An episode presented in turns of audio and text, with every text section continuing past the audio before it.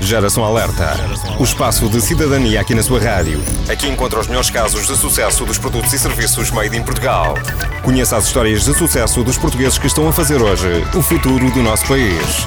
Porque há boas notícias todos os dias. Há boas notícias todos os dias.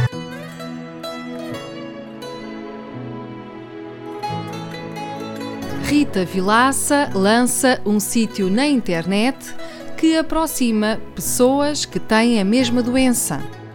Rita Vilaça é uma ex-aluna de bioinformática da Universidade do Minho e lançou um site que quer promover a partilha de informações entre pessoas com uma determinada doença. A plataforma é gratuita e chama-se Adoici. Partilhar é o melhor remédio. Este sítio na internet já conta com meio milhar de utilizadores em todo o país e no exterior. Porque, por vezes, é mais fácil desabafar com alguém que esteja a passar por um problema parecido.